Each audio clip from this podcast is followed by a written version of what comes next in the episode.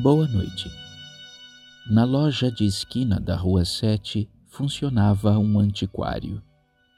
No meio do conjunto infinito de quinquilharias enferrujadas, uma peça do tamanho de uma caixa de sapato dormia esquecida pelas camadas de poeira.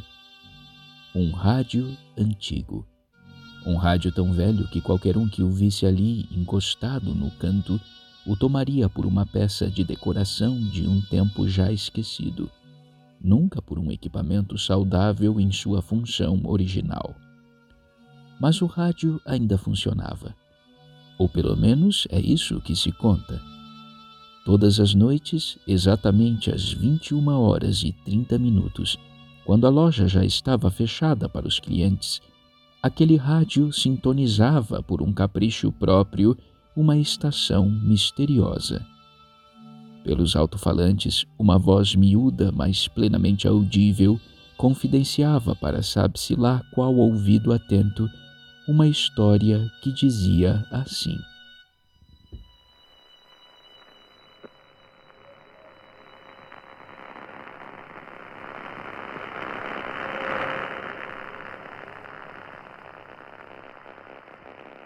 Se especulou sobre as curiosas características desse mamífero meio pato, meio lontra, de nome ornitorrinco.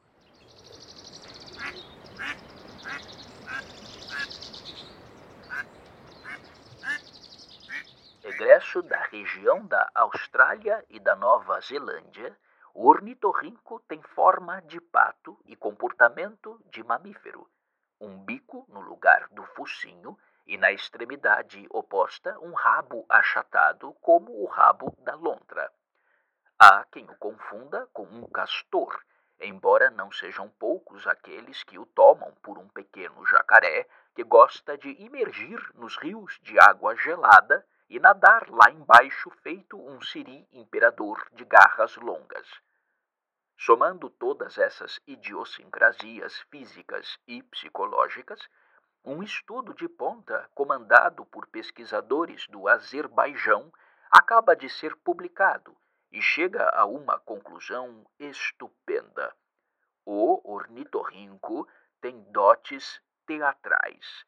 É o único bicho, o ornitorrinco, que, por parecer com outros bichos, sabe perfeitamente fingir aquilo que não é, ainda sendo muito difícil, dizem os especialistas, saber a real identidade desse animal esquisitíssimo que nasceu na região da Austrália e da Nova Zelândia, mas que agora já se faz presente em todas as regiões do mundo, muito em função justamente dessa sua qualidade de farsante e bufão inveterado.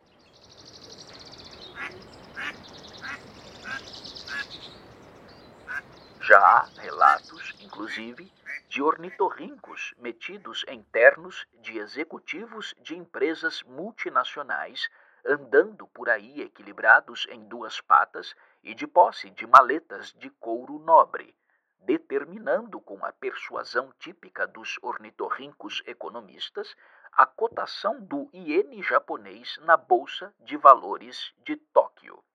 Ainda em tempo, soube-se de uma trupe de ornitorrincos que inaugurou um teatro no interior da Áustria para a montagem das 39 peças do repertório shakespeariano, o que, sem dúvida, deve em breve despertar a inveja dos atores tradicionais todos eles há tempos atrofiados nessa ancestral prática de brincar de ser outro, agora dedicados a aposentar a mentira e a gritar frases verdadeiras para benefício de alguma verdade interna de algum grupo interessado em revelar a verdade dos fatos.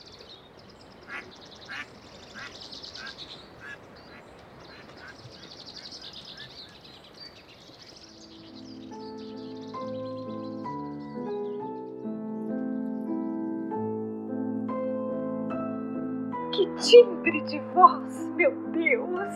Que voz arrastada, que voz aveludada a sua noca, Roberto, meu astro de farol da ilha abandonada.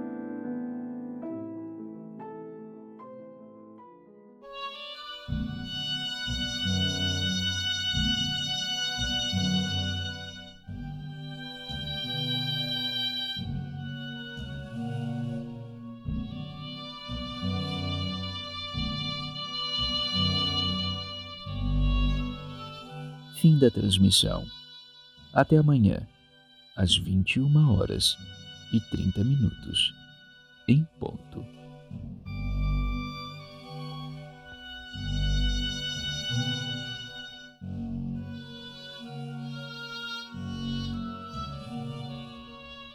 A Cia do Bife apresentou podcast radiofônico Um Bife por Dia, sempre às 21 horas e 30 minutos.